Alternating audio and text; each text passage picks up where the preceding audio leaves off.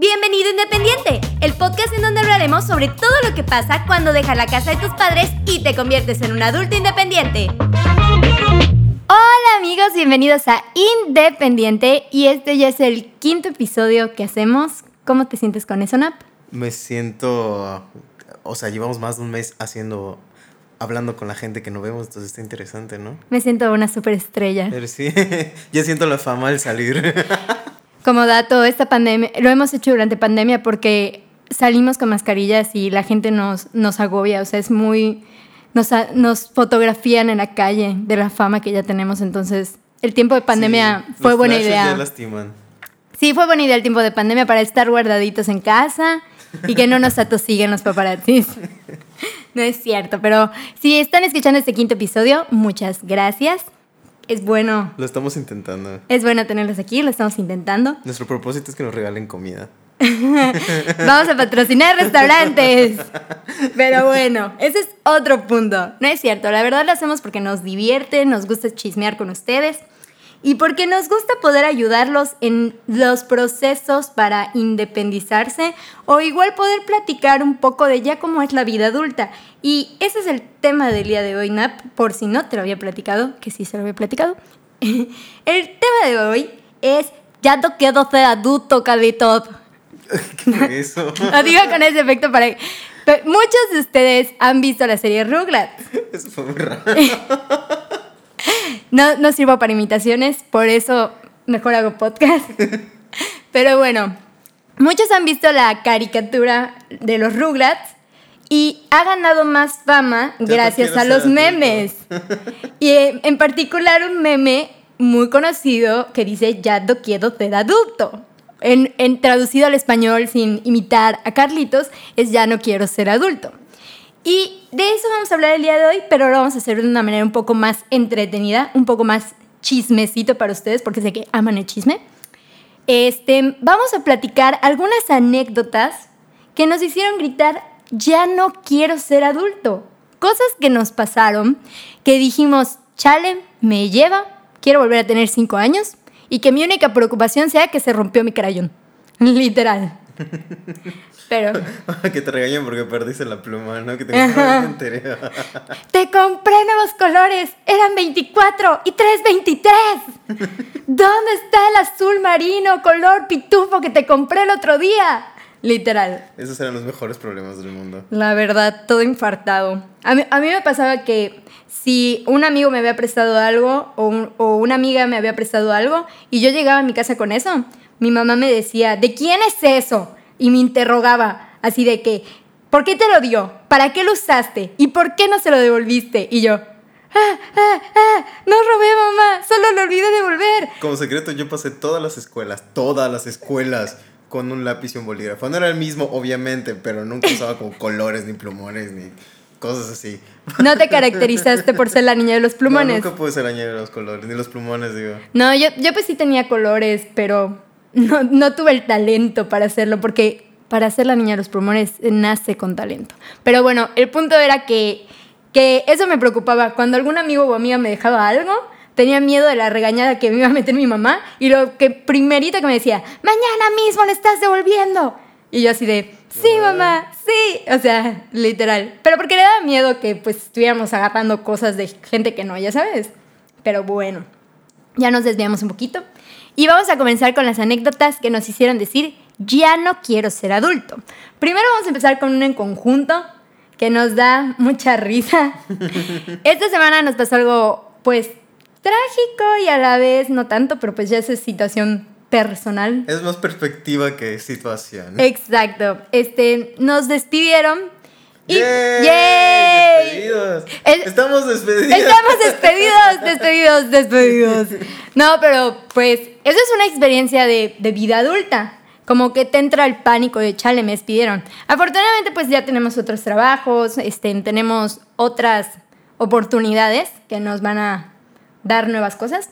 Pero la- lo que nos pasó fue que fuimos nosotros a que nos dieran todos nuestros documentos de que habíamos terminado, de que nos habían corrido, como ellos llaman elegantemente, término de contrato. Pero bueno, este, Y nosotros pensamos que nos iban a dar nuestra liquidación transferida. Pero no, nos dieron cheques. ¿Qué es eso? ¿Qué, qué clase de vida antigua es esa de los cheques? Yo, yo solo me quedé así de rayos. Según lo que he visto en las películas, los cheques no se pueden arrugar, no se pueden doblar, no se pueden mojar. No se pueden doblar. No, pero si alguna vez viste la familia Peluche, cuando Ludovico gana un premio Pues y se le dobla todo el cheque y ya no se lo quieren dar. Tú también que te educas con la tele, o sea.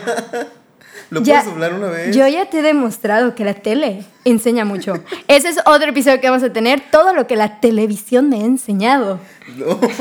Sí, pero bueno, este, yo solo sé que desde que me dieron el cheque, porque justo ese día no llevé mi libreta, que mi libreta tiene un espacio como de carpeta.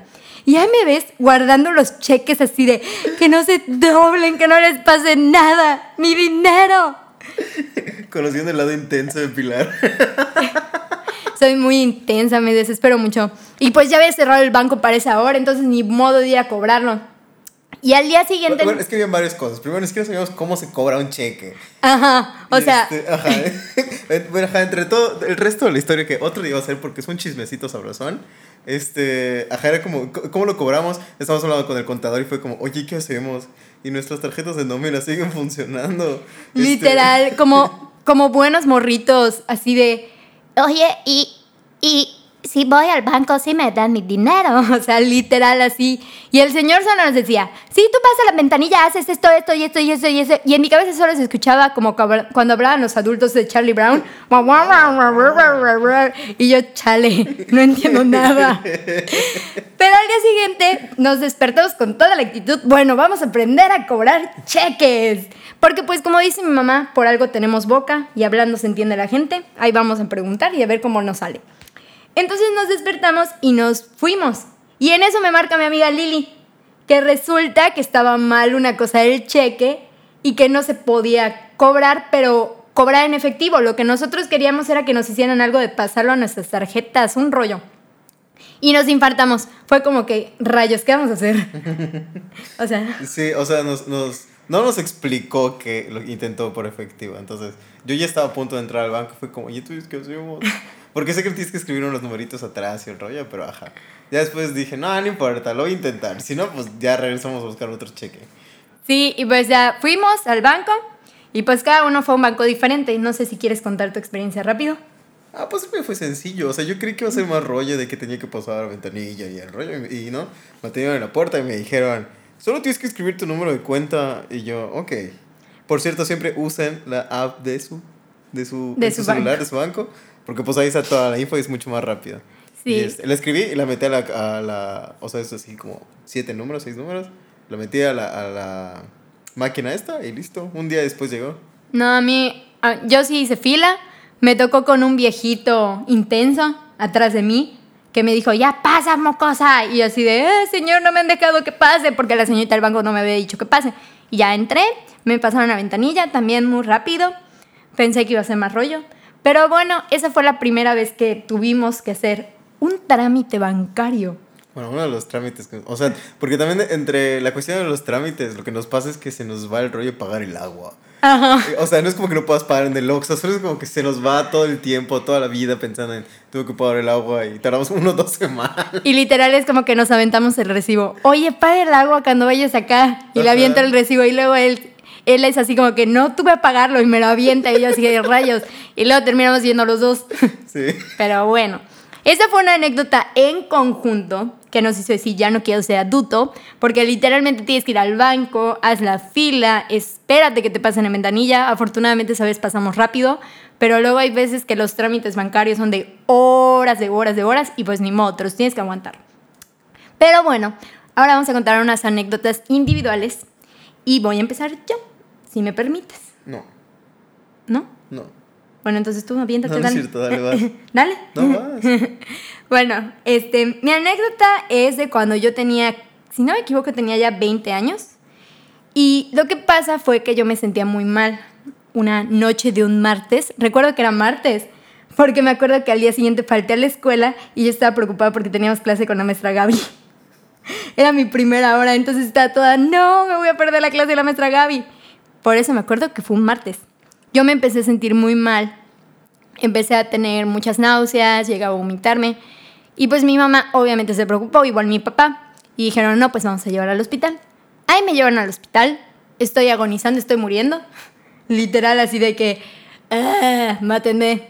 Ahí se está durmiendo Nap como dato, ya lo aburrí. Ay, sí. Espero que ustedes no se estén durmiendo. no trabajamos mucho.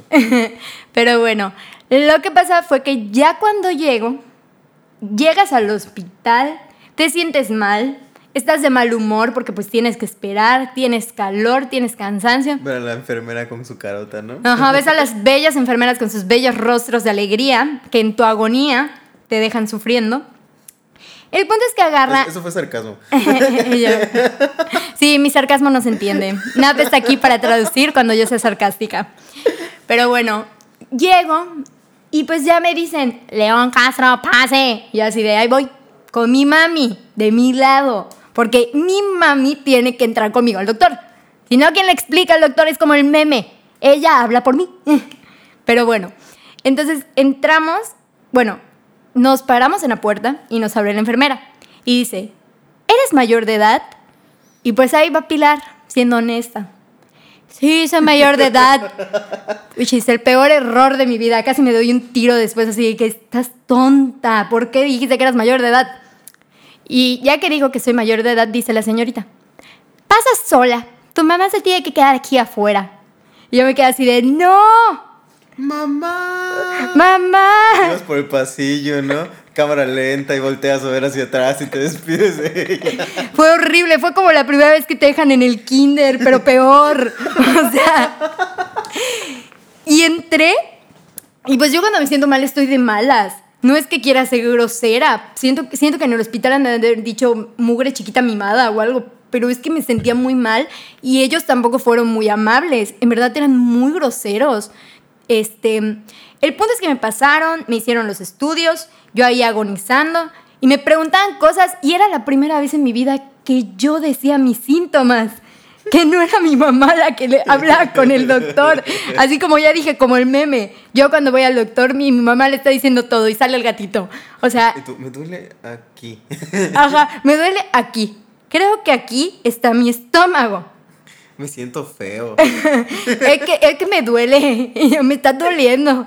Pero bueno, y pues ya me hicieron los estudios yo estaba sentada ahí sola, en la oscuridad de la sala.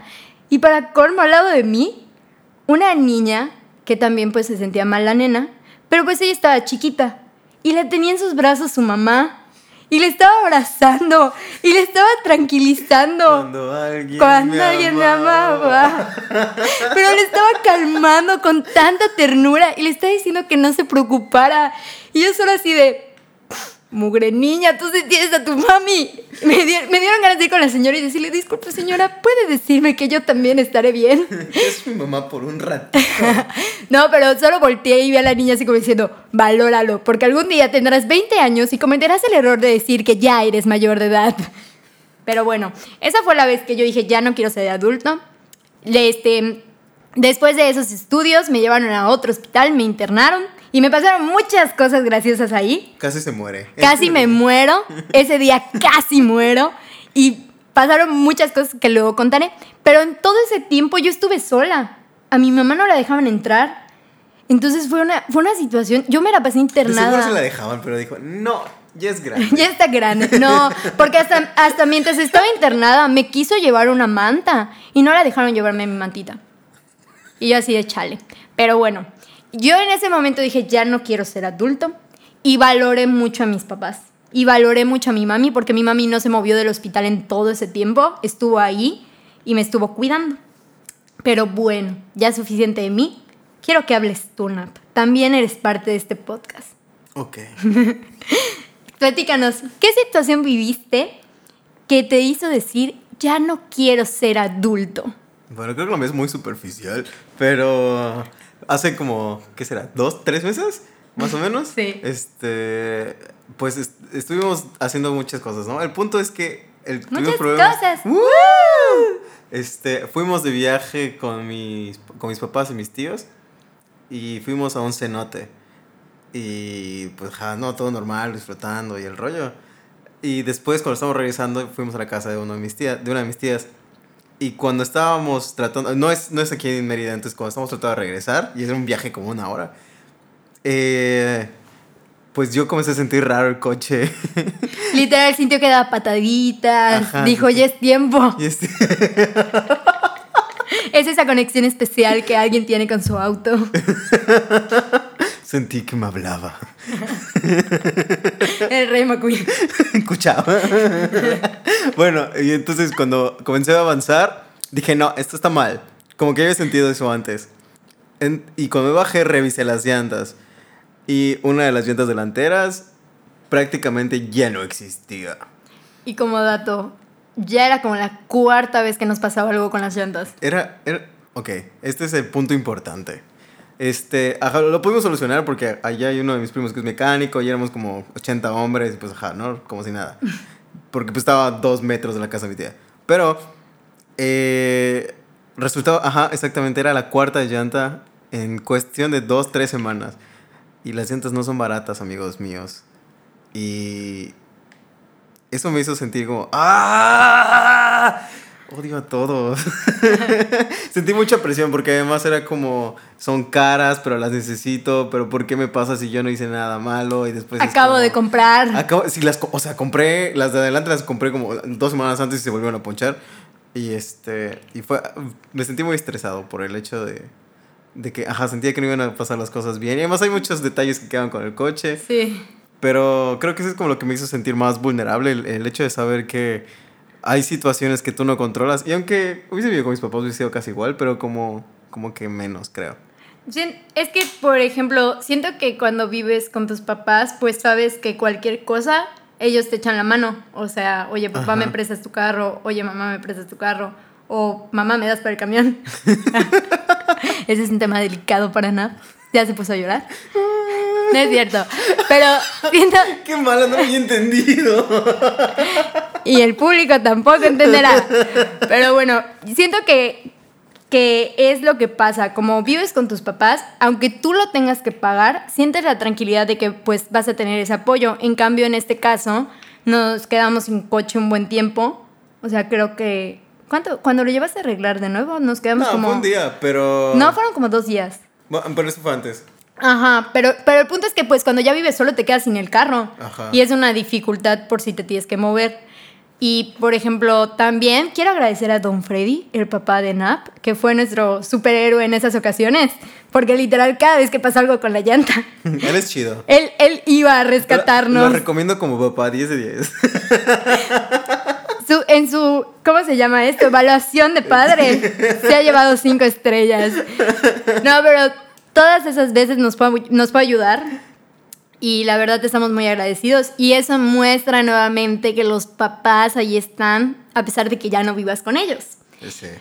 Pero bueno, después de un buen rato de chismecito, Sí. A ver si nos, nos mandan alguna forma o mensaje de humo de contarles sus historias. Estaría padre que también leamos historias de Sí, ellos. igual, si ustedes tienen alguna historia, porque esta es una nueva sección, amigos, ¿eh? Tenemos muchas otras situaciones que nos han hecho decir, ya no quiero ser adulto. igual, si ustedes tienen alguna que quieran, que quieran mandarnos, pueden, tenemos también canal de YouTube, también ya tenemos TikTok, próximamente Instagram, para que nos puedan escribir ahí todas las historias que los hicieron decir, ya no quiero ser adulto, y podamos contarlas. Sí, y además es ser adulto, ¿eh? entonces puedes seguir viviendo con tus padres y tener problemas de adulto. Exacto, porque muchas veces pues sigues viviendo con tus padres, pero pues ya te mantienes tú. Sí. y yo literal, o ya trabajas, o ya ves por tu cuenta. Recuerda que el SAT existe. El SAT está bajo tu cama. Literal, cuando ya eres, cuando eres chico, Santa te ve todo el día. Cuando eres grande, el, El SAT, SAT te, ve todo el día. Y toda la noche también.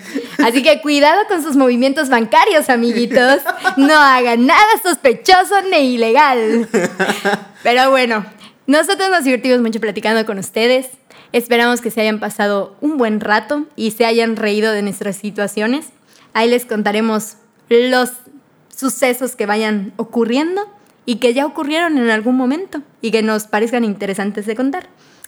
Entonces nos despedimos ya del quinto episodio. Muchas gracias por acompañarme, Nat. Qué Muchas bueno gracias por tenerte volverme a invitar, Pilar. Muchas gracias. Es un honor tenerte, en verdad. Qué gran ser humano eres. Uh, wow, genial. Gracias. Muchas gracias. Adiós, amiguitos. Hasta luego. Bye, bye. Hasta luego, estrellitas.